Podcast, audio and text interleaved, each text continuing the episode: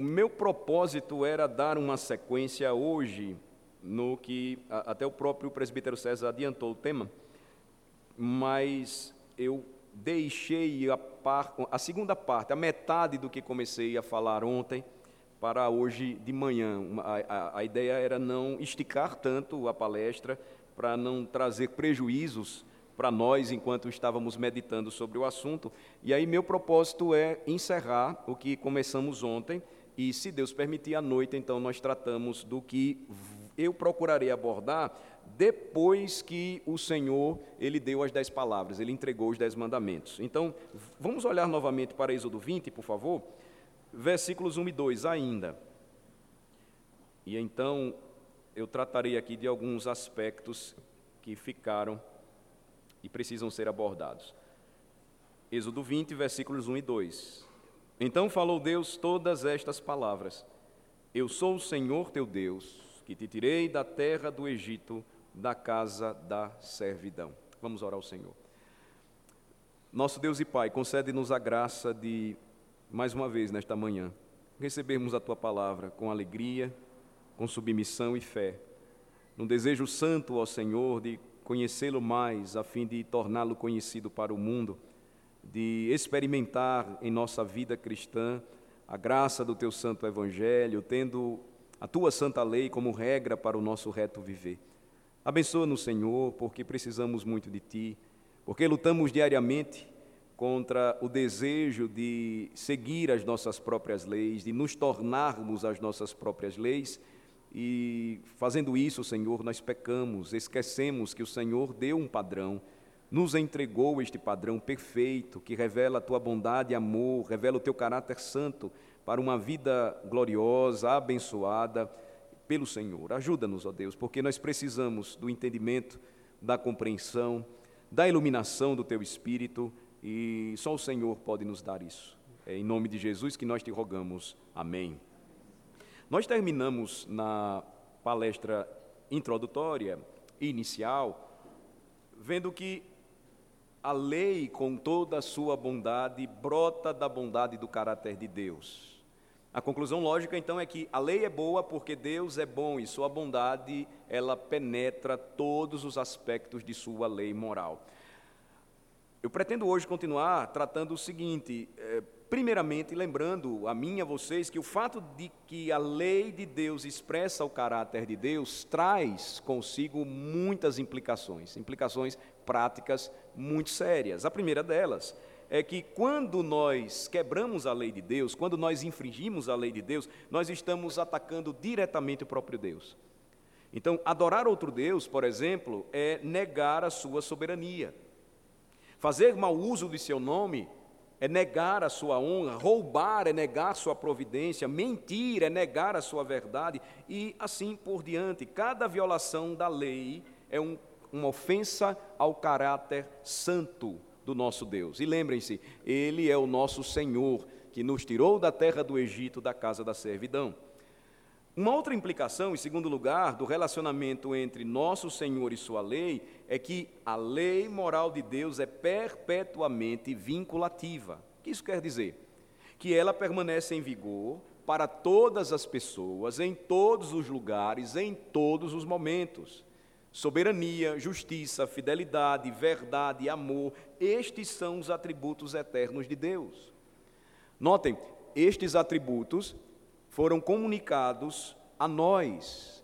O homem exerce é, em seu lar, como o pastor da família e como o sacerdote da casa, soberania sobre aquela cultura. Ele deve desenvolvê-la para a glória de Deus, com sua esposa, criando seus filhos para servir ao Senhor. O homem revela aspectos de bondade, fidelidade, amor, verdade durante a sua vida e todos esses atributos Deus comunicou ao homem quando criou a sua imagem e semelhança. Ou seja, há uma implicação importante do relacionamento entre o Deus que nos deu uma lei e a sua lei, porque é, ela, ela é perpetuamente vinculativa. Ela, é, ela deve ser guardada por todos os homens, por todas as pessoas, em todos os lugares, em todos os momentos. O Senhor, então, observem, teria que se desfazer como o próprio Deus para colocar seus atributos de lado. E devemos esperar, porém, entretanto, que a lei que expressa seus atributos eternos tenha validade eterna. Se Deus nos negasse isso, então ele teria que abdicar de seus atributos, porque são eternos, são características da sua natureza autoperfeita. Então, essa é uma verdade muito importante e, e, e talvez explique, e isso talvez explique por que Deus colocou os dez mandamentos em tábuas de pedra. Talvez isso nos ajude a entender por que Deus eh, escreveu estes mandamentos com o seu próprio dedo. Está lá em Êxodo capítulo 31, versículo 18. É, Arthur Pink, ele comenta é, esta questão, quando ele, na sua obra Os Dez Mandamentos, dizendo o seguinte, eu vou citar aqui um trecho. Sua singularidade, diz Pink, aparece primeiro no fato de que esta revelação de Deus no Sinai que deveria servir para todas as eras vindouras como a grande expressão de sua santidade o resumo, e o resumo do dever do homem, foi acompanhada por fenômenos tão inspiradores que a própria maneira de sua publicação mostrou claramente que o próprio Deus atribuiu ao Decálogo uma importância peculiar.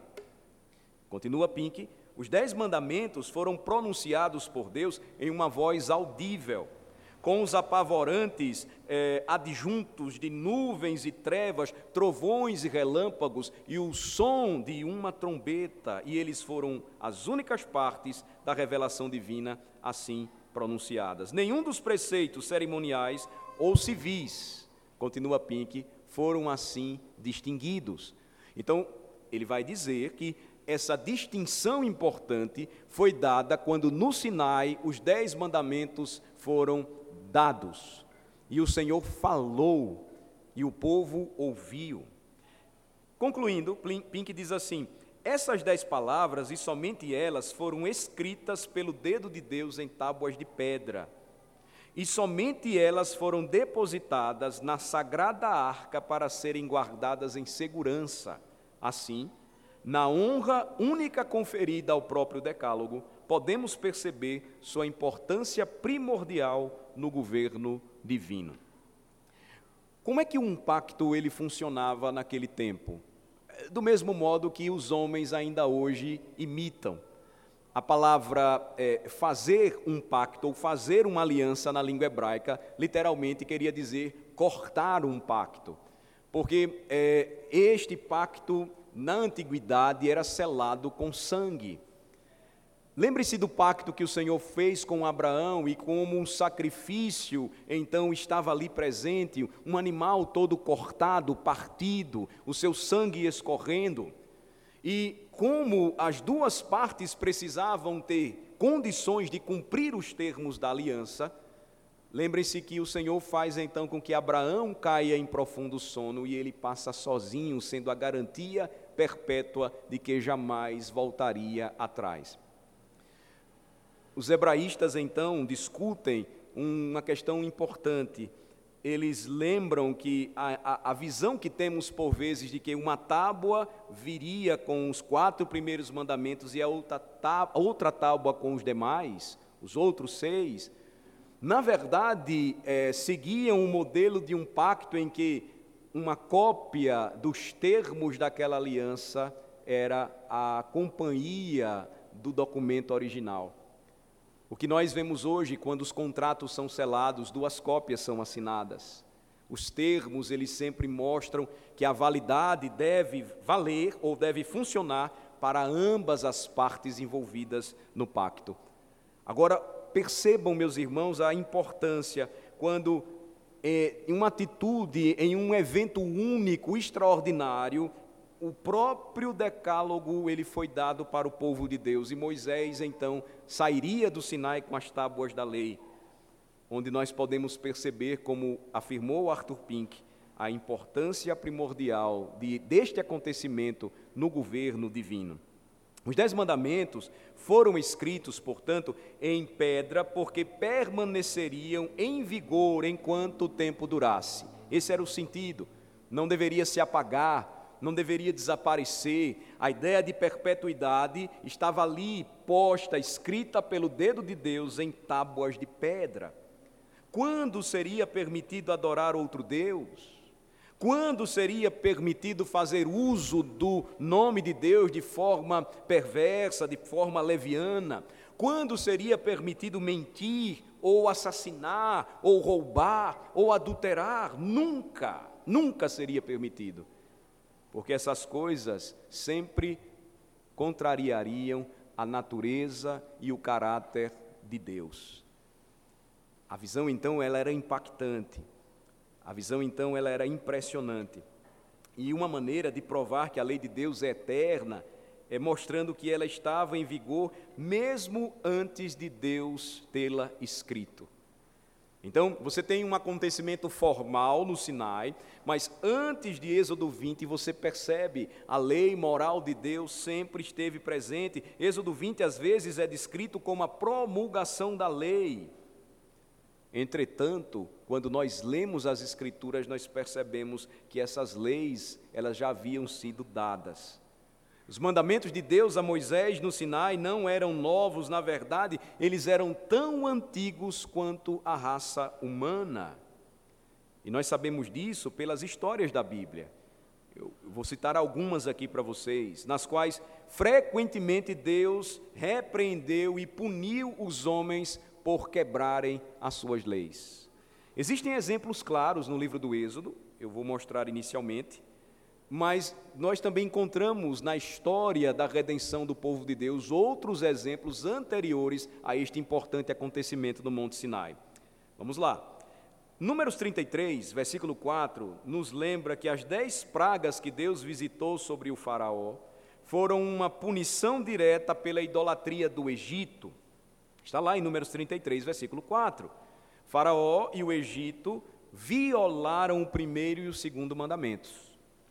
Em Êxodo capítulo 2, nós notamos que o êxodo pessoal de Moisés se deu por uma violação do sexto mandamento, ele cometeu assassinato. Tentou fazer justiça com as próprias mãos quando um capataz egípcio estava surrando fortemente um escravo hebreu. Na sarça ardente, em Êxodo capítulo 3, Deus ensinou Moisés a honrar o seu nome, o que está extremamente de acordo com o terceiro mandamento. Êxodo 16, Deus revelou o princípio do sábado, que ele entregaria por meio de mandamento na, no Sinai, o quarto mandamento eu me refiro, dando ao maná seis dias em sete. Eles poderiam colher o maná, o pão do céu, durante seis dias, mas no sétimo eles deveriam descansar. E aqueles que não seguiam as instruções apropriadas, eles sofreram por sua desobediência. Então, alguns pontos aqui que eu procurei citar para os irmãos em, da história do Êxodo pressupõem a existência da lei de Deus. Nós notamos isso, obviamente, mesmo antes dos israelitas chegarem ao Sinai. Mas o mesmo princípio também é encontrado no livro de Gênesis. Muitas outras histórias bíblicas falam da, da, da, relação dos homens com a lei de Deus e o que aconteceu quando estes homens quebraram a lei do Senhor. Por exemplo, o filho de Noé, Cã, foi amaldiçoado por desonrar seu pai. Gênesis capítulo 9. Caim foi condenado como assassino. Você vai encontrar isso em Gênesis capítulo 4. Os sodomitas como pervertidos sexualmente, quebrando o sétimo mandamento, Gênesis capítulo 19, Raquel como ladra, Gênesis 31, Abraão como mentiroso, Gênesis 20, e a esposa de Ló como uma mulher avarenta, Gênesis capítulo 19.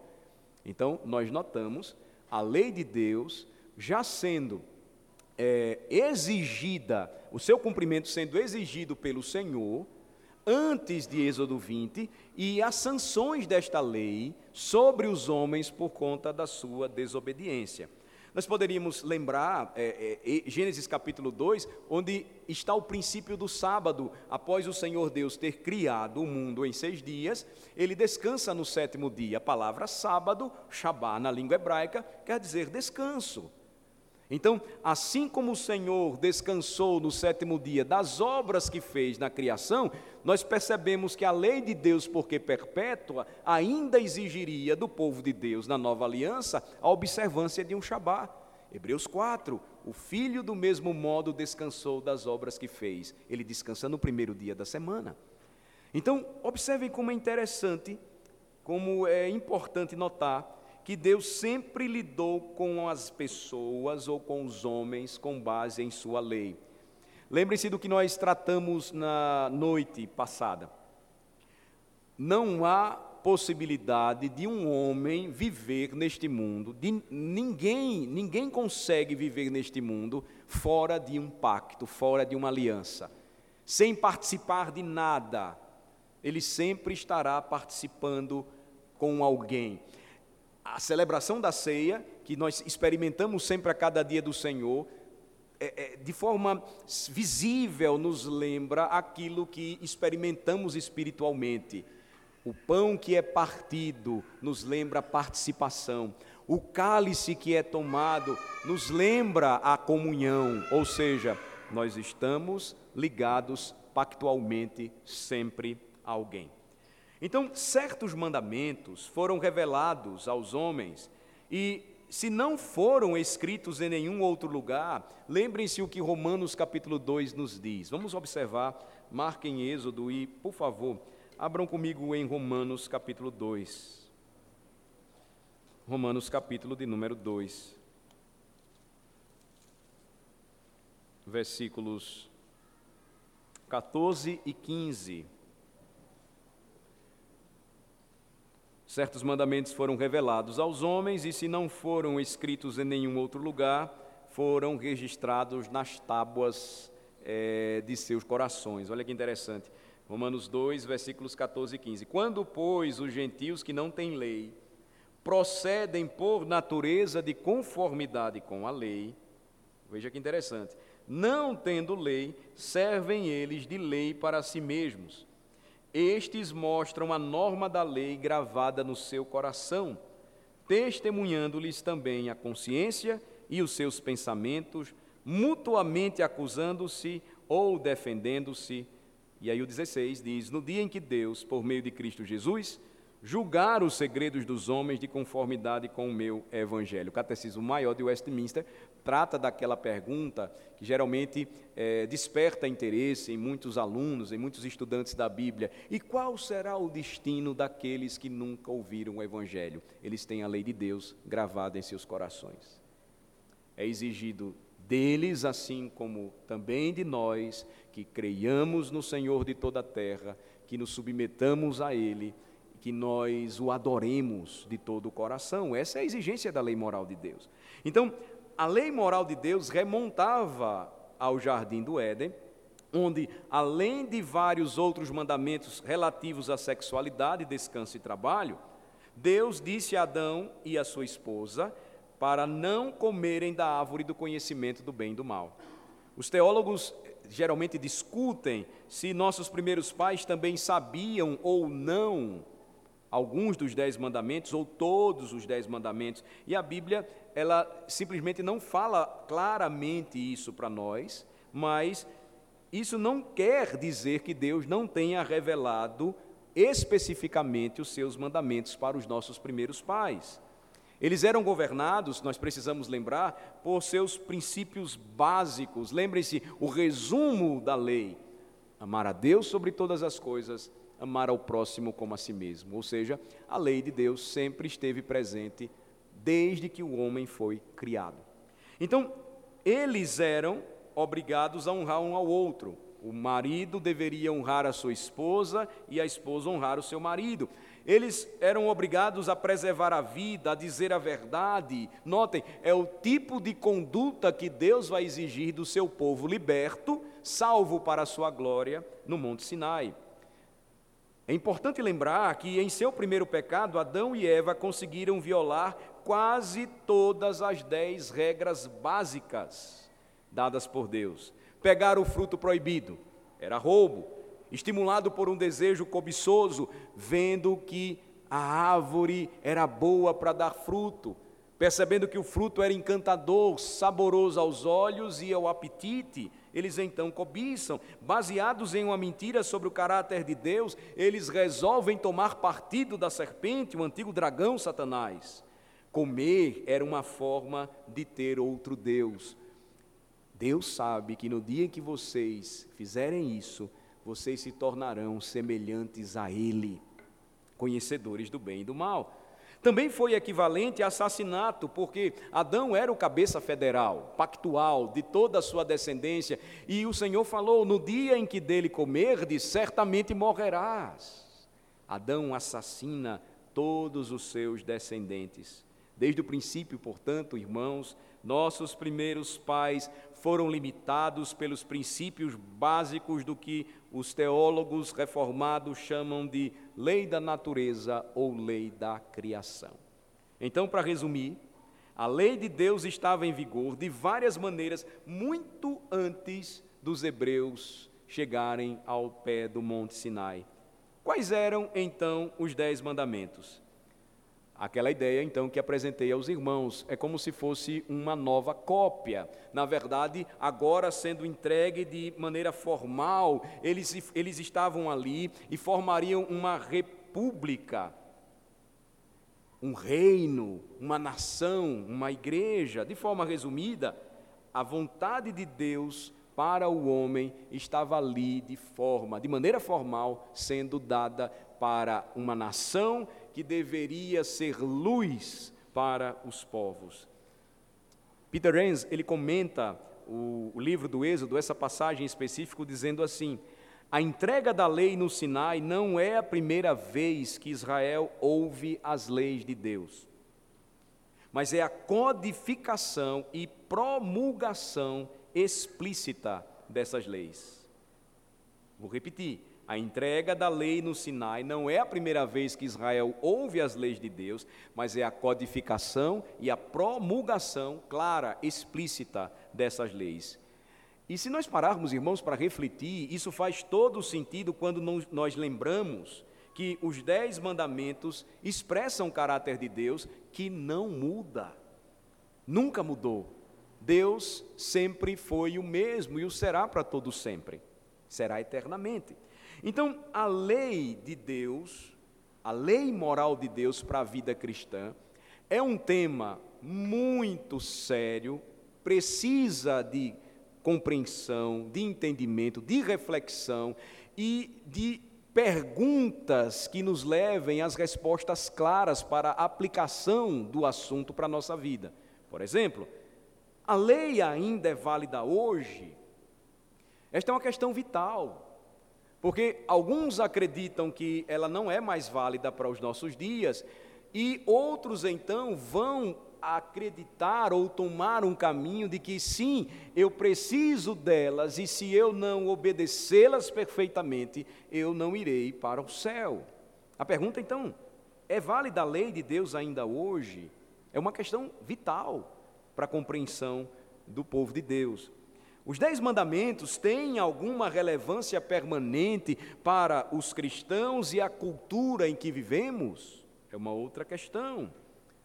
Uma vez que entendemos a relação do nosso Senhor com a Sua lei, de como Ele nos entregou os mandamentos como uma regra para a vida, então nós começamos a perceber como a pergunta vai se tornando fácil de responder.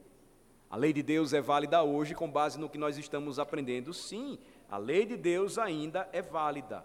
Se os homens, as nações, consequentemente formadas pelos homens, os governos tivessem leis muito mais alinhadas, submissas à lei moral de Deus, certamente nós experimentaríamos mais paz, justiça, verdade, amor e esperança verdadeiras. Observem que o que Moisés trouxe do Monte Sinai não foram as dez sugestões para os crentes escolherem se desejam ou não obedecê-las, segui-las. O que Moisés trouxe do Monte Sinai são mandamentos, lembrem-se, são mandamentos, não foram mandamentos. São válidos para nós ainda hoje. É fato que algumas pessoas negam que a lei de Deus ainda esteja em vigor para os nossos dias.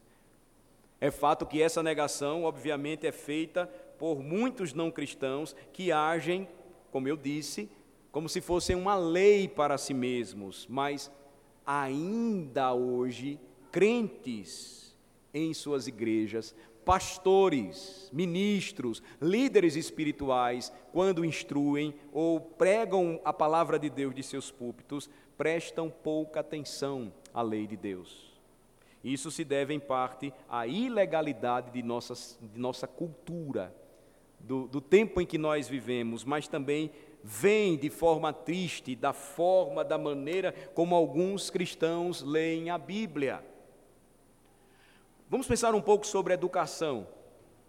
Vamos pensar um pouco sobre a herança que ficou para trás e que sempre foi um marco da vida do povo de Deus, desde Deuteronômio 6, por exemplo, ou do livro do Êxodo, desde a do advento da reforma protestante mais próximo a nós, século XVI, e com tudo o que ocorreu. E observem hoje a visão que muitos cristãos, igrejas, denominações têm sobre a educação cristã. Organizar uma escola com princípios seculares, porque acredita-se que eles não têm nenhuma relação com a nossa fé, e aí, para contrabalançar, nós fazemos cultos e oramos com as crianças ou com os alunos. Parece-nos estranho quando nós vemos faculdades ainda que lutam pela fé que de uma vez por todas foi, foi dada aos santos. Parece-nos estranho quando nós vemos pais tentando lutar pelo direito de educar os seus filhos em casa, porque esta é uma responsabilidade primeira dos pais. Parece-nos estranho quando nós vemos escolas verdadeiramente confessionais relacionando todas as disciplinas que devem ser aprendidas e submetidas à principal de todas elas, a Bíblia, a sua teologia. Parece-nos estranho. Por que razão?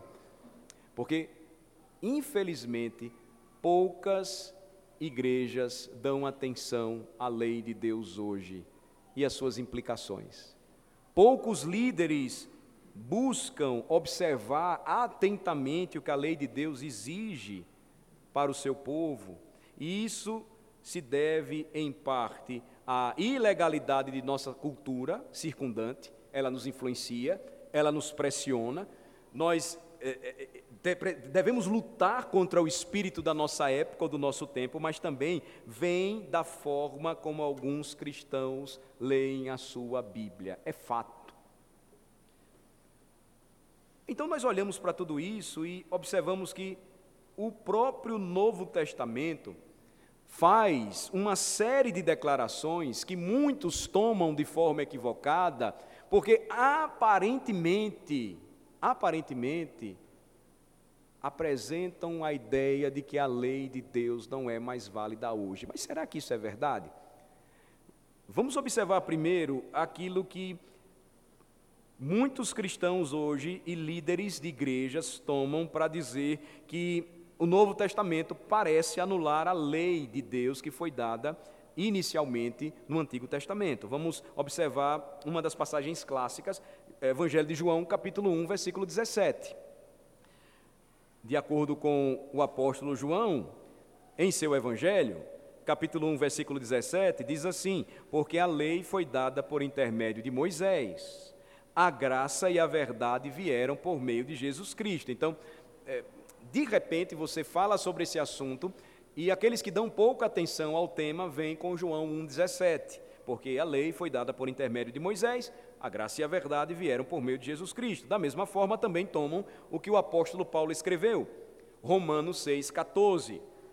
Essa é uma das passagens clássicas para aqueles que tentam defender a, a, a falácia do antinomismo. Romanos 6,14. Porque o pecado não terá domínio sobre vós, pois não estáis debaixo da lei, e sim da graça. Quantas vezes eu não ouvi ensinando o catecismo para cristãos maduros, antigos, a citação de Romanos 6,14, para dizer, pastor, pregue só o evangelho, para de falar sobre a lei de Deus. Isso é muito comum. Ou Gálatas capítulo 3, versículo 25, mas tendo vindo a fé, já não permanecemos subordinados ao aio, Gálatas 3, 25, ou Gálatas 5, 18, mas se sois guiados pelo Espírito, não estais sob a lei. Então, Estas e outras declarações parecem sugerir que a lei de Deus ela foi substituída. Mas a pergunta é: será que isso de fato é verdade?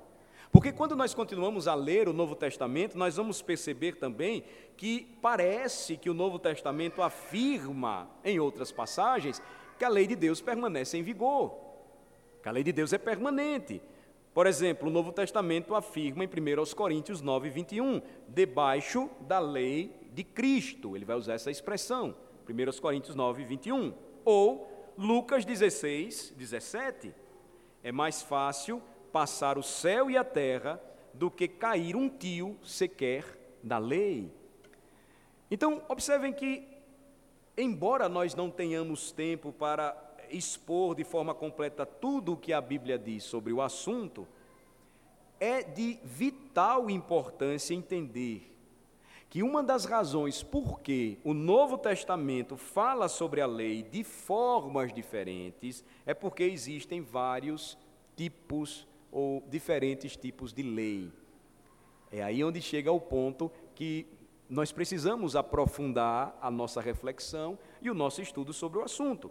Aqui nós precisamos fazer, pelo menos, uma distinção entre os três tipos de lei que nós encontramos no Antigo Testamento, sendo dadas pelo Senhor ao seu povo liberto. A lei moral, que é o tema da conferência aqui desta igreja, a lei civil, que eu citei para os irmãos ontem, quando nós olhamos Êxodo 21, onde se inicia o livro da aliança, o livro do pacto, e a lei cerimonial. Então, quando nós estudamos a Escritura e precisamos estudar os testamentos, nós precisamos também atentamente observar que Deus, o Senhor, deu a sua lei moral, civil e cerimonial. Então, todos estes é, tipos foram dados no Antigo Testamento, às vezes intercalados, mas para dar sentido à lei, em última análise, para dar sentido ao Evangelho, nós precisamos distingui-los com cuidado. Por isso que a Escritura precisa ser estudada. Nós conversamos por vezes com muitos cristãos que afirmam ter lido a Bíblia mais de uma vez, duas, três, até cinco vezes. Mas poucos leem a Bíblia estudando. A nossa geração, por exemplo, é uma geração que pouco medita. Não é apenas a leitura que é importante, não é apenas a leitura em voz alta que desenvolve a nossa capacidade de comunicar e de memorizar, mas também é a leitura com profunda reflexão, meditação. Ela deve começar com oração e terminar também com oração, revelando a nossa dependência, porque nós não temos condição, capacidade natural para enxergar além da letra. Então, observem que esses tipos dados pelo Senhor, a lei moral, a lei civil e a lei cerimonial, precisam ser distinguidos com cuidado para que, por meio das lentes claras da pessoa e obra do Senhor Jesus Cristo, nós percebamos todas as coisas. É, nós temos um tratado, uma exposição maravilhosa, por exemplo, no Novo Testamento sobre o livro de Levítico, que é a carta aos Hebreus. Impressionante como vai mostrando os aspectos da lei que Deus deu ao seu povo, a lei cerimonial, mas que tinha um propósito a ser cumprido quando aquele que era o objetivo maior, Jesus Cristo, a lei apontava para ele agora, cumpriu todos os seus requisitos. É, tem uma obra interessante do Lei e Evangelho, do, do pastor batista, Ernest Heisinger, ele diz assim: é de extrema importância discernir as diferenças entre a lei cerimonial, que pertencia ao culto de Israel, e a Cristo prefigurado. As leis civis ou judiciais, que detalhavam os deveres para com Israel como nação, tendo seus fundamentos ou raízes na lei moral, particularmente, ele vai dizer na segunda tábua, quando aquela ideia que eu disse aos irmãos de que a segunda tábua trazia os seis últimos mandamentos do nosso relacionamento com o próximo, e conclui Heisgen, e a lei moral pela qual o Criador governa a conduta moral de todas as criaturas em todos os tempos. Então, é, quando nós olhamos para esse assunto, nós precisamos lembrar que, se essa distinção não é feita com um estudo sério, cuidadoso da Escritura, nós começamos a perceber as aberrações dos nossos dias. Uma tendência forte, por exemplo, do movimento evangélico brasileiro a trazer aquilo que caducou em Cristo na lei cerimonial. É pastor tocando chofar, usando kippah, vestido como se fosse um judeu, algumas igrejas até reintroduzindo sacrifícios. Ou seja, tudo isso, um professor meu de teologia dizia, é ignorância teológica. Por quê? Porque não se compreende que a revelação bíblica, ela é como uma semente que cai na terra e quando vai se desenvolvendo, cresce uma planta que se torna uma frondosa árvore e depois ela dá frutos, ou seja, ela é orgânica e progressiva. Quando nós observamos então a lei moral, nós notamos que ela está resumida nos Dez Mandamentos, nós sabemos disso. Nós também aprendemos que a lei moral é o padrão justo e eterno para o nosso relacionamento com Deus e com o nosso próximo. Quando nós olhamos para a lei civil, que está no livro da aliança, ela consistia num conjunto de normas ou leis que governava Israel como uma nação sob Deus. O que isso incluía?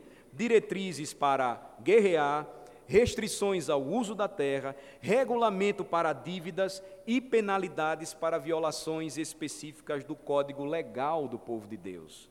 A lei cerimonial, por outro lado, consistia em regulamentos para a celebração de várias festas religiosas, para adoração a Deus em seu santuário, incluía leis dietéticas, considerando alimentos puros e impuros, instruções para a pureza ritual, diretrizes para a conduta dos sacerdotes. Quando você observa é, Êxodo, capítulo, final do, do capítulo 20 do Êxodo, que o Senhor vai falar sobre o altar, sobre a adoração mais uma vez, ele tem o cuidado até de que os, os altares não fossem feitos com degraus, como os pagãos faziam, e que as roupas dos sacerdotes elas tivessem por baixo roupas íntimas para que as suas partes íntimas não fossem expostas, o que era muito comum na adoração pagã. Então você tem esses detalhes, Deus cuidando das mínimas coisas, mas especialmente na lei cerimonial, as regras para as ofertas sacrificiais. Ou seja, todo o sistema de sacrifícios que nós vamos encontrar no livro de Levítico, que fala sobre a adoração pactual do povo de Deus na antiga aliança. O que tudo isso quer dizer, irmãos, para nós? Deus deu regulamentos detalhados que cobriam detalhes com quem deveria, é, por exemplo, cortar a garganta do animal, como deveria fazer, como eles deveriam tratar o sangue do animal, tudo isso estava envolvido. Ele se preocupava com todos os detalhes. Aí você para e pergunta: e a lei cerimonial hoje, pastor, ela é válida? Não a lei cerimonial não está mais em vigor.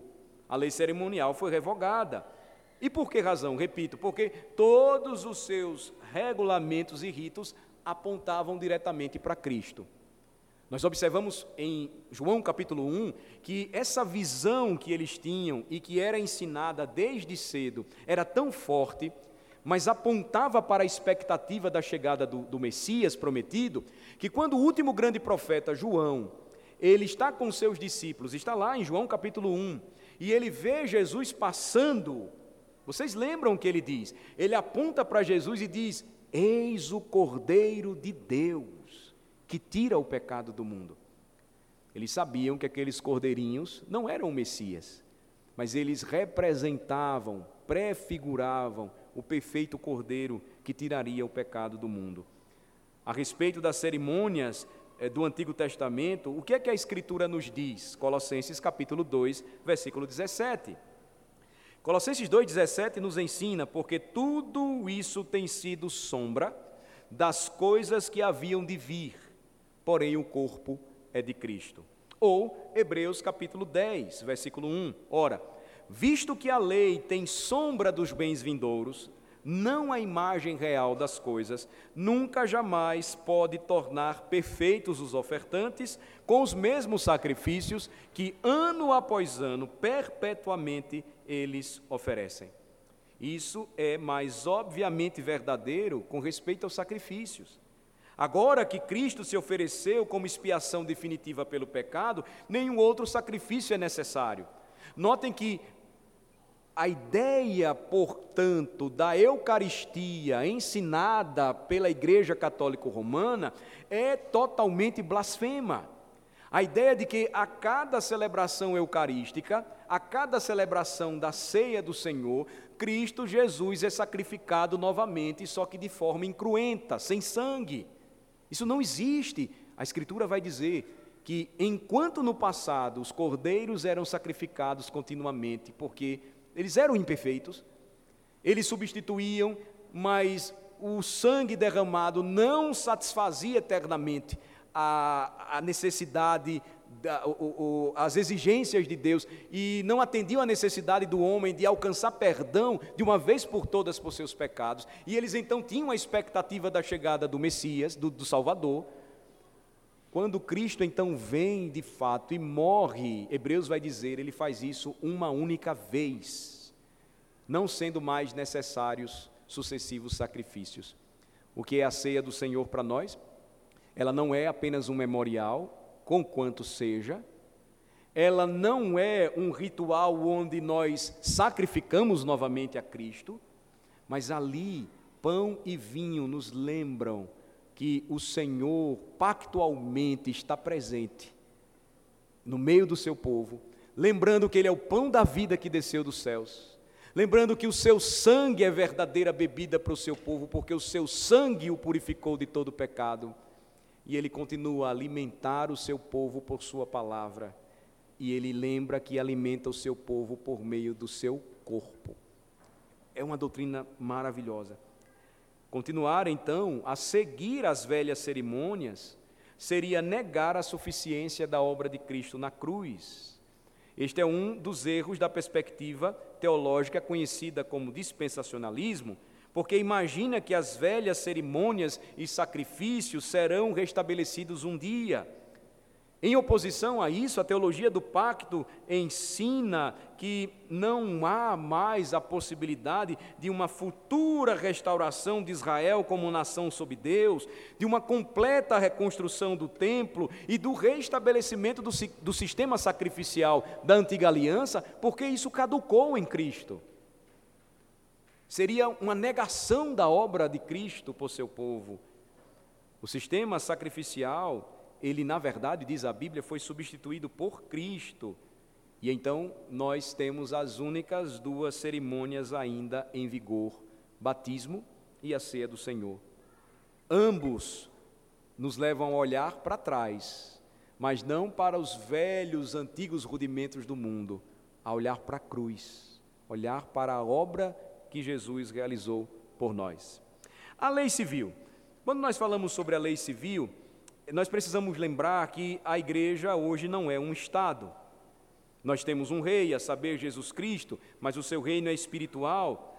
Portanto, embora as leis civis do Antigo Testamento apresentem princípios que são úteis para governar as nações hoje, quando fala sobre a lei de Deus, a nossa confissão de fé vai dizer que nós precisamos olhar para a lei civil tentando buscar de forma equilibrada a sua aplicabilidade. Você não vai instituir, então, todos os detalhes, mas você deve seguir os princípios. Eh, nós poderíamos aqui citar vários exemplos. Eu falei ontem é, com respeito às punições, como se as nações livres elas tratassem o crime de roubo como a lei civil estabelecida por Deus em Israel fazia, ou seja, mostrando que o crime não compensava, você refrearia esse tipo de atividade. Se assassinos, estupradores, abortistas, todos eles fossem tratados como a lei de Deus ensina, se você tirar uma vida, você deve pagar com ela, você não tem o direito de agir como Deus e assassinar pessoas, matar pessoas, e então fossem, pelo Estado, não por justiceiros, punidos rigorosamente com a pena capital, esse tipo de mal seria mais refreado. Nós falamos, por exemplo, quando nós olhamos o livro da aliança, como o, a, o, o, o crime de sequestro ele era punido. É impressionante. Você não tinha direito de sequestrar ninguém. Isso não podia acontecer em Israel. Isso era comum entre as cidades pagãs e principalmente nas cidades costeiras. Era perigoso você andar por ali, uma criança ou um jovem andar por ali, ele podia ser raptado, sequestrado e vendido como escravo.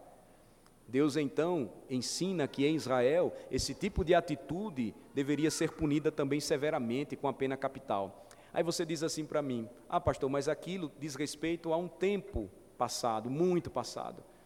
Ainda hoje, o sequestro, o rapto de moças, crianças, para a escravidão sexual, a prostituição infantil, é algo absurdo no mundo.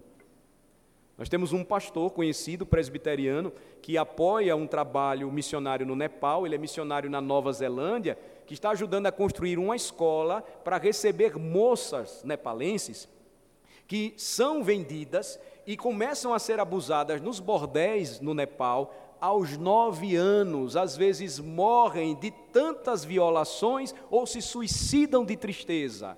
Mas tem mais: o mercado é forte na Ásia e as crianças sequestradas e vendidas, elas são então abusadas na Europa, nações que antes tiveram berços e fundamentos baseados nos princípios morais da lei de Deus. Então, se os homens observassem com mais cuidado e procurassem aplicações sábias do Deus que deu as melhores leis para o seu povo, nós teríamos de fato uma sociedade mais justa. Isso é muito sério. Então, quando nós olhamos para esse assunto, meus irmãos, nós devemos observar, quando eu falo sobre a lei civil, que Calvino reconheceu, o grande reformador de Genebra, que nós não devemos ter uma visão de que a igreja então deve agir como se fosse o Estado. Ele vai dizer que essa visão é perigosa e sediciosa, porque assim como a lei cerimonial, a lei civil foi substituída por Cristo. Mas o povo de Deus precisa lembrar que não foram dadas essas leis por acaso, de modo que, eu repito, elas podem ser aproveitadas de uma forma sábia, sendo utilizadas para as leis do nosso tempo. Agora, como é que isso vai acontecer? Primeiro, se, enquanto cristãos, nós não entendemos que devemos viver segundo os princípios da lei moral de Deus. Tudo isso se enfraquece. A partir daí, então, eu facilmente vou aceitar qualquer tipo de lei produzida pelos homens e não vou fazer o contrário. Basta a gente olhar para a história, basta nós percebermos: você tem um percentual muito pequeno de puritanos que saem da Inglaterra e vão para a Nova Inglaterra, mas porque eles tinham uma visão de mundo diferente, eles governaram uma nação. E eles eram uma quantidade menor mas você vai perceber que ainda hoje leis foram preservadas, ainda que a América esteja bastante diferente, infelizmente. Mas você não encontra na Constituição americana o que nós encontramos na nossa Constituição. Quem é soberano na nossa Constituição? O povo. Numa Constituição que teve por base fundamentos bíblicos, há uma lembrança de que há um Criador sobre os homens e por isso os próprios governantes devem lembrar que há um Senhor sobre eles. Compre a República Hebraica. Vocês vão ver isso aí como é interessante. Então, há uma distinção entre esses três tipos de lei: a moral, a civil e a cerimonial. E isso nos ajuda a entender, irmãos, o que o Novo Testamento ensina sobre a lei de Deus. A lei cerimonial e a lei civil eram tipos e figuras que apontavam para a cruz e o reino de Cristo. Então, como é que nós podemos influenciar o mundo em que nós vivemos, sendo bons cristãos, tementes a Deus, que não vivem obedecendo a lei achando que assim serão salvos, mas foram salvos para viver segundo os mandamentos de Deus, e consequentemente o impacto será importante. Se eu tenho uma quantidade de pessoas crentes que se envolvem em áreas muito importantes também da sociedade. A consequência é outra, a diferença é outra. Vamos pensar um pouco nesse tempo de pandemia nas arbitrariedades que aconteceram. O governador do meu estado, ele agiu de forma tirânica. Nós precisamos, ou, nós tivemos que agir em um segundo instante, porque nós já percebemos os excessos. Mas facilmente nós poderíamos ter uma abordagem diferente. Pensem comigo, algo para o futuro. É assim que nós devemos esperar a volta do Senhor. Imaginemos governadores submissos às leis, mas com uma visão de mundo cristã.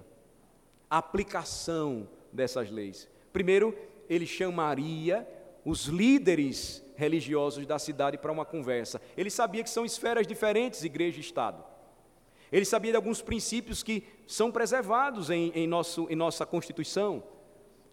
Ele conversaria com estes homens. Ele não diria simplesmente: não pode, a partir de hoje, vocês não vão se reunir, vocês não podem abrir as igrejas e ponto final. Sem nenhum dado específico, sem nada que mostrasse de fato o que nós deveríamos fazer.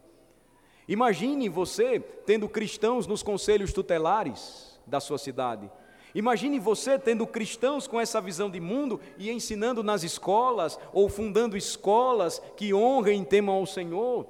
Imagine advogados, juízes, promotores, imagine servos e servas do Senhor espalhados pela sociedade, e tudo isso começando com famílias bem estruturadas na lei de Deus. O impacto é impressionante. O impacto é marcante, meus amados irmãos. Então, observem que hoje em Cristo Jesus, a lei cerimonial e a lei civil devem ser vistas como figuras e tipos que apontavam para a cruz e o reino, como nós vimos até agora, permanece em vigor até o final de tudo, até o fim dos nossos dias, aquelas dez palavras que foram dadas pelo Senhor no Sinai a lei moral de Deus, e especialmente nesse sentido é que nós é, entendemos a distinção. Aí você volta comigo para, por exemplo, Romanos 6,14, e aí você vai entender o que Paulo disse, que nós não estamos debaixo da lei. O presbítero César falou isso introdutoriamente, vou reforçar agora o que ele disse. Nossa salvação não depende de nossa capacidade de guardar a lei, é o que Paulo estava falando. Mais adiante nós podemos ver isso, nós não podemos mantê-la, nós não podemos ser declarados justos por meio da nossa obediência à lei, porque nós sabemos que não temos capacidade natural para isso. Escrevendo ainda aos Romanos, Paulo disse: Visto que ninguém será justificado diante dele por obras da lei, em razão de que pela lei vem o pleno conhecimento do pecado. Romanos 3, 20. No 23 ele vai dizer: Pois todos pecaram e carecem da glória de Deus. Então, nossa inclinação natural é pensar que podemos ser salvos por nossa própria obediência. É a nossa inclinação natural. Mas a Bíblia vem e condena toda e qualquer tentativa de usar e guardar a lei de Deus como forma de justificação. Não é assim que nós devemos viver. O que o Novo Testamento então nunca faz Entretanto, é declarar o fim da lei moral de Deus como padrão para as nossas vidas. Quando diz você não está debaixo da lei, lembra que você não pode, através da sua guarda, ser salvo, e também você agora, justificado por fé, você tem paz com Deus, porque a lei de Deus, quando revela o seu caráter santo, revela também a nossa pecaminosidade, nos encurrala. Ou como certa vez um irmão que frequenta a nossa igreja, um coronel da Polícia Militar, um homem muito zeloso, honesto, um homem sério no exercício da sua função, estudando a lei de Deus lá na igreja, ele saiu um dia e disse: Pastor, no domingo passado eu descobri que era um adúltero, nesse domingo eu descobri que era um ladrão. Você não tem como escapar. Não é que você faça isso de forma aberta, deliberada, mas você sabe que naturalmente quebra a lei moral de Deus, você é passível é, de quebrá-la. O que o Novo Testamento então vai mostrar para nós é aquilo que a nossa confissão de fé explica muito bem. A confissão de fé de Westminster, capítulo 19, parágrafo 1. A lei de Deus é uma regra perfeita de retidão. Ou como Calvino a chamou, a regra verdadeira e eterna de retidão. Da mesma forma, o Resinger ele vai também descrever a lei moral como o padrão eterno da conduta moral correta, o padrão fixo e objetivo de retidão. Então, nós temos um padrão a ser seguido. Esse padrão é elevadíssimo, mas ele deve ser seguido. Aqueles que não têm Cristo como seu Senhor e Salvador, que não creram nele arrependidos e depositando inteiramente a sua confiança e fé nele para a sua salvação, entram em desespero. Mas aqueles que estão em Cristo sabem que sem ele nada podem fazer. Eles têm um padrão elevado de retidão, é a lei moral de Deus, mas pela graça de Cristo, diariamente eles buscam em santificação viver segundo a palavra de Deus. O caráter de Deus também é o caráter de seu filho Jesus. Lembrem-se, Hebreus capítulo 1 diz que Jesus é o resplendor da glória de Deus, que Jesus é a expressão exata do ser de Deus. Hebreus capítulo 1, versículo 3. Jesus é o mesmo Deus que revelou sua lei a Moisés. A lei expressa o caráter do filho tanto quanto do pai. Portanto, tentar separar o Deus que deu a lei do Deus que mostrou sua graça no Evangelho seria praticamente dividir a Trindade Santíssima. Isso é um absurdo. O filho é tão soberano, ciumento por seu zelo, vivificador, fiel, verdadeiro e amoroso quanto o Pai, que revelou ao seu povo no Sinai os dez mandamentos. Lembre-se das palavras de Jesus, por favor, abram comigo Mateus capítulo 5, versículos 17 e 18. Mateus capítulo 5, versículos 17 e 18.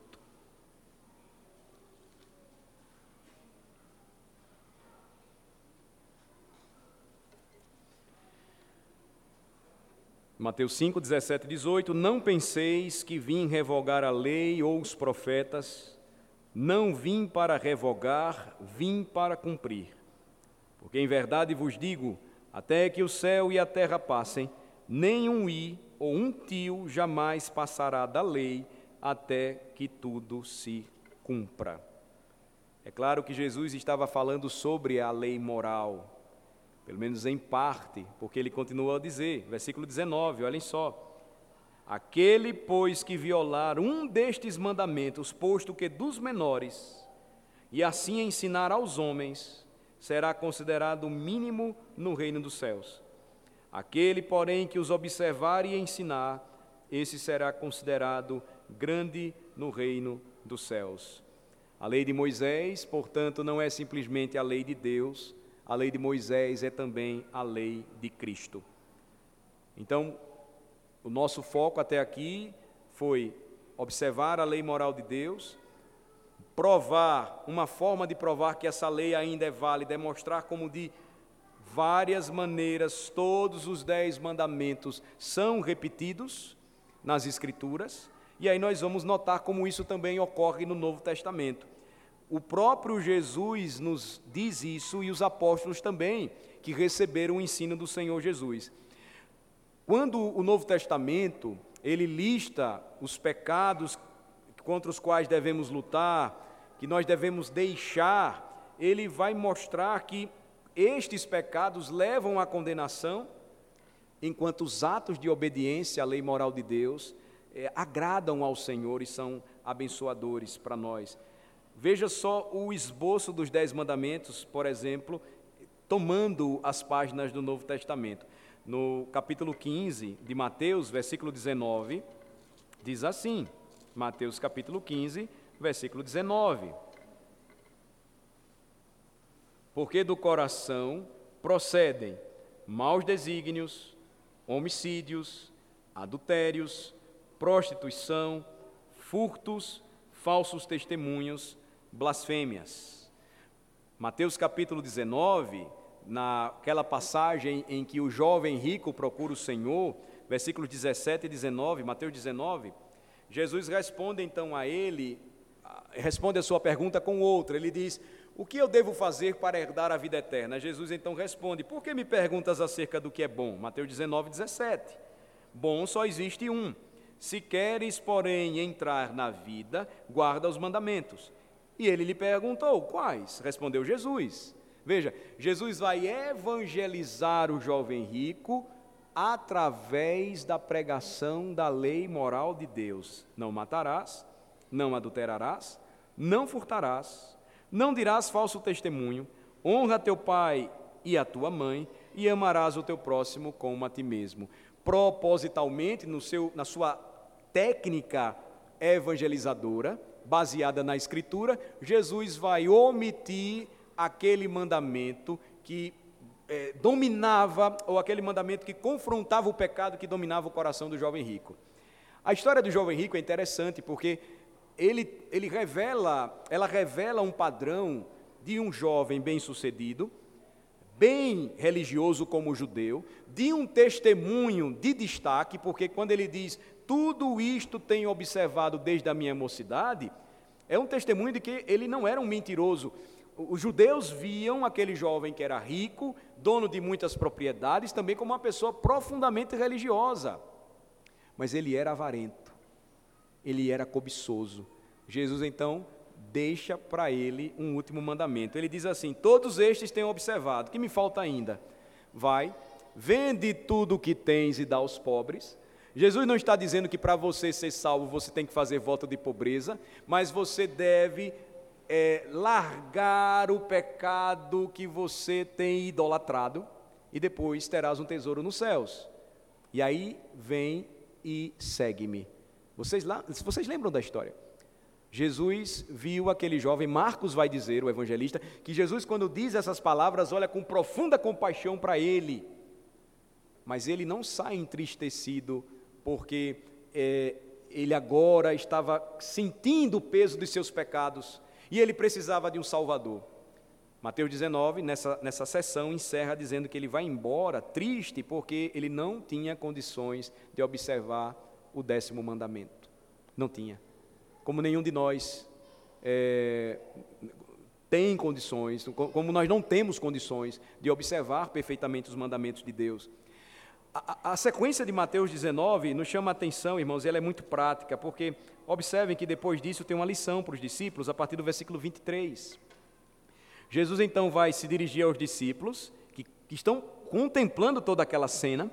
O jovem vai embora triste por ser dono de muitas propriedades, ou seja, ele não se arrependeu de seus pecados, ele não creu em Jesus que disse: primeiro se arrependa, larga tudo isso e depois me segue, ou seja, confia em mim, como seu Salvador e Senhor. E aí, no versículo 23, Jesus diz assim: Em verdade vos digo que um rico dificilmente entrará no reino dos céus.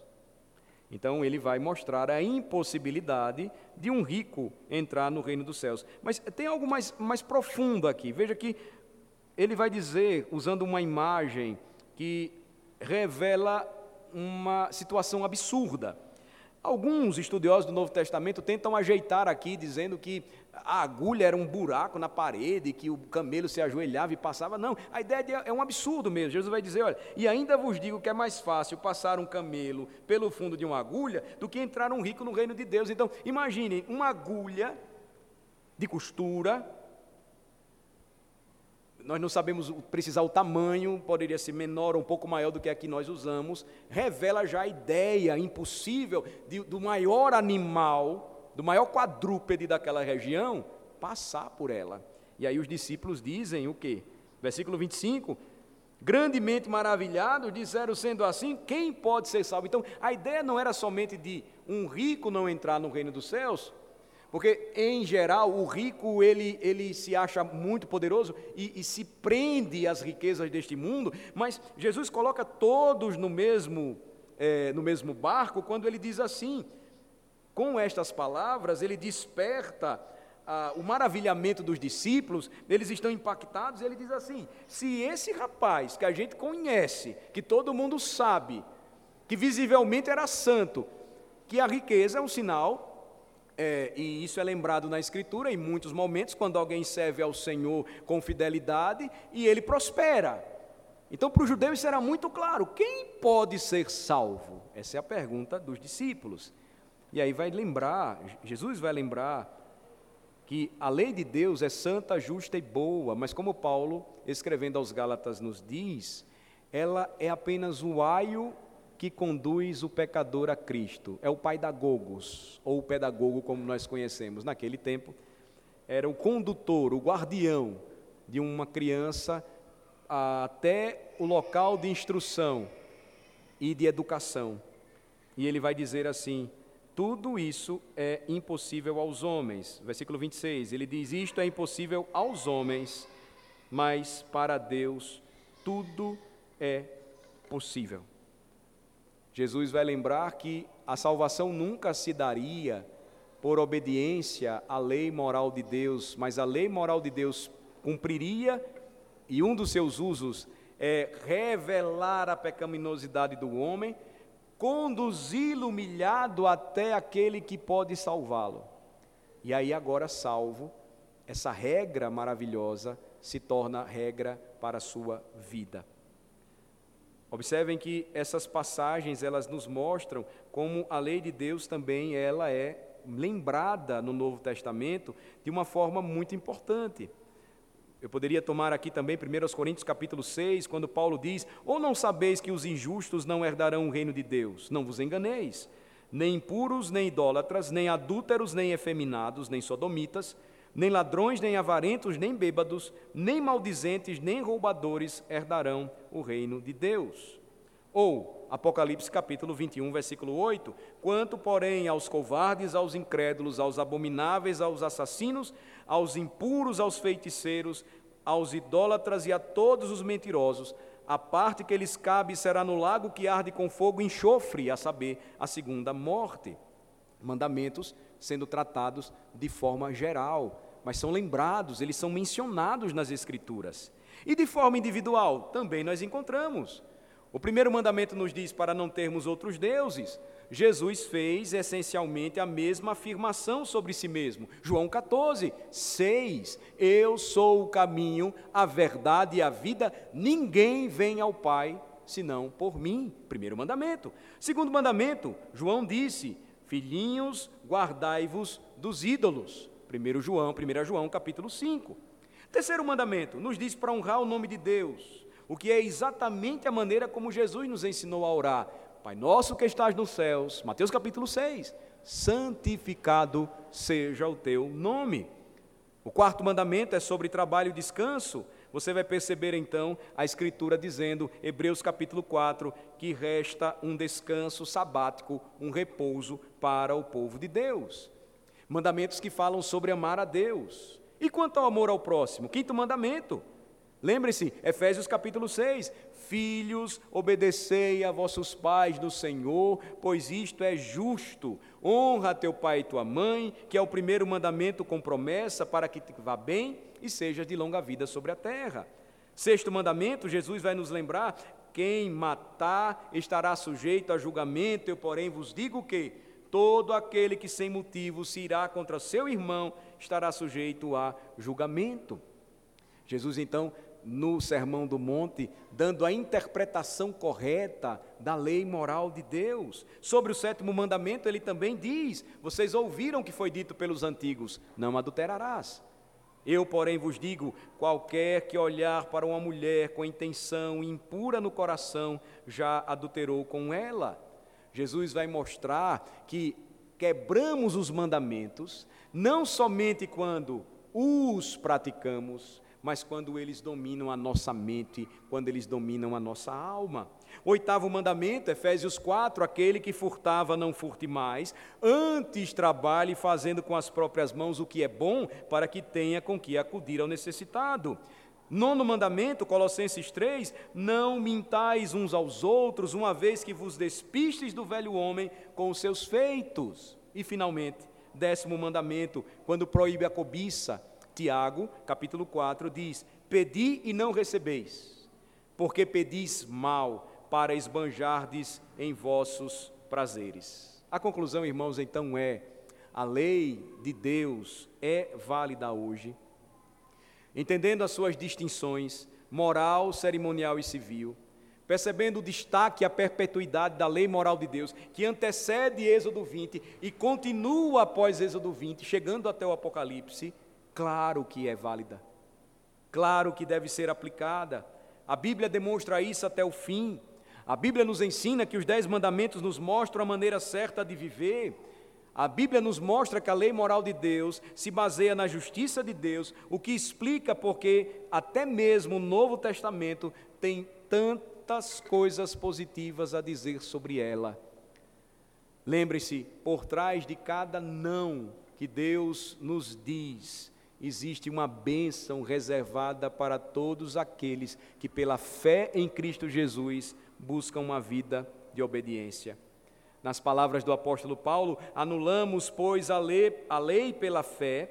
Ele perguntou, e ele mesmo responde: Não, de maneira nenhuma, antes confirmamos a lei. Romanos 3, 31.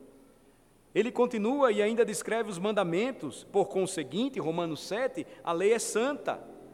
E o mandamento santo, justo e bom. E ainda insiste em 1 Coríntios 9: não estando sem lei para com Deus, mas debaixo da lei de Cristo. Aí você para e pensa comigo, no, no, na conclusão então da palestra desta manhã. Tanto para a lei, mas e onde fica o Evangelho, pastor? Se fala tanto sobre a lei, e onde então encaixamos o Evangelho? Veja que a resposta basicamente é essa é a violação da lei que sempre nos ajudará a ver a nossa necessidade do Evangelho. Não há como você perceber essa tentativa de evangelizar o mundo dizendo Jesus te ama, não faz diferença, não provoca nenhum impacto para a sociedade do nosso tempo, porque diz sim, ele me ama, e daí? Eu tenho uma vida boa, eu tenho a minha família, eu tenho um bom emprego, eu tenho amigos, eu viajo todo final de ano, eu sobrevivi a uma pandemia, e daí? Se o povo de Deus não viver e testemunhar o que ensina a lei moral de Deus, que a violação desta lei é quem condena o homem por seus pecados, que a sua impossibilidade de guardar perfeitamente a lei é a prova de que ele está condenado ao inferno. Não há como apresentar a necessidade que os homens têm de boas novas, de boas notícias. A verdade é que quanto mais claramente vemos o que a lei de Deus exige de nós, mais óbvio se torna que não podemos cumprir seus mandamentos, e é exatamente aí que percebemos o quanto precisamos do Evangelho. Não podemos ser salvos por guardarmos a lei, porque de fato nós não aguardamos perfeitamente. Mas o Evangelho vem e diz: Jesus fez isso por nós. O campeão da fé, no século XX, quando lutou contra o liberalismo em sua igreja, Machen, um dos fundadores é, do famoso seminário de Westminster, era um professor muito respeitado em Princeton, formava a antiga escola chamada Old School. Quando estava prestes a morrer e foi visitado por um dos seus amigos, depois de ter passado por tantas lutas, você pode conhecer um pouco do seu pensamento em uma obra que foi publicada em língua portuguesa, chamada Cristianismo e Liberalismo, quando ele mostra que o liberalismo teológico é uma outra religião, não é uma vertente da fé cristã. Ele foi perguntado por seu amigo se ele estava em paz. E ele estava prestes a morrer, hospitalizado, e ele disse: Eu nunca senti tanto conforto quanto nesta hora na obediência ativa de Cristo. Por vezes nós pensamos só em sua obediência passiva, o que ele sofreu por nós na cruz, o sangue que ele derramou por nós na cruz, isso é parte da sua obra e nos esquecemos que hoje nós estamos aqui presentes, porque além de sua morte na cruz, ele sofreu a penalidade que merecemos por nossa falha em guardar a lei de Deus, tendo ele mesmo ido até a cruz e obedecido perfeitamente o padrão que ele mesmo estabeleceu, exigido pelo Pai, ele fez isso por seu povo. Ele não precisava fazer nada disso, porque, sendo perfeito, o Senhor nunca quebrou os mandamentos do Pai. Mas ele fez isso para que agora, hoje, todo aquele que crê em Jesus Cristo seja salvo, porque ele guardou a lei perfeitamente e ainda sofreu a sua maldição, obediência ativa e obediência passiva. A pergunta é: quantos de nós pensamos sobre a obediência ativa de Cristo? Quantos de, quantos de nós nos dirigimos à igreja para adorar o Senhor e quando mais uma vez pensamos sobre os nossos pecados, quando a lei de Deus é lida, sobre o fato de que Cristo obedeceu a lei moral de Deus por nós, por mim, por vocês. E é a razão porque nós podemos viver hoje, porque somos dele e podemos buscar em santidade, seguir os seus passos e, como diz a Escritura, andar como ele andou. E permitam concluir, como crentes em Jesus Cristo, meus irmãos, a pergunta que fica para nós, e nós já sabemos a resposta, é: ainda precisamos guardar a lei de Deus? Sim, nós precisamos, porque a lei moral expressa a vontade perfeita e justa de Deus para as nossas vidas. É por essa razão que Jesus nos ordena mantê-la. Por isso que ele diz: aquele que tem os meus mandamentos e os guarda, esse é o que me ama. Mas nós devemos guardá-la não como uma forma de nos acertarmos com Deus, porque nós já temos um redentor, um Senhor e Salvador maravilhoso. Mas nós devemos fazer isso como uma forma de agradar a Deus, sempre que nos corrige, que trata o nosso coração, que nos santifica para a sua glória por meio dela. Vamos orar. Nós te bendizemos, Senhor, pelo privilégio de estudarmos um tema tão urgente, mas ao mesmo tempo tão desprezado pela igreja em nossos dias. Ó oh, Senhor, infelizmente poucos dão atenção sobre esse assunto, pois o consideram irrelevante, inaplicável para o homem do nosso tempo. Mas quanto mais, ó Senhor, os homens se afastam das suas leis, de suas leis, eles se tornam mais rebeldes, depravados, acreditando-se evoluídos, eles se tornam cada vez mais selvagens, semelhantes à besta. Senhor, ajuda-nos a viver neste mundo, sendo sal e luz. Ajuda-nos a viver neste mundo agradecidos pela maravilhosa obra de Jesus, sua obediência ativa e passiva por nós. O que nos possibilita hoje ver e enxergar a tua lei como de fato ela é, mas não com o objetivo de alcançar a salvação, pois nós fomos salvos pela graça de Jesus, mas como uma regra de retidão para a nossa vida, entendendo que é por meio dela que o Senhor nos corrige, nos santifica, tudo isso para a sua glória. Senhor, que a tua palavra que não volta vazia, ache lugar especial em nosso coração nesta manhã. É em nome de Jesus que nós oramos. Amém.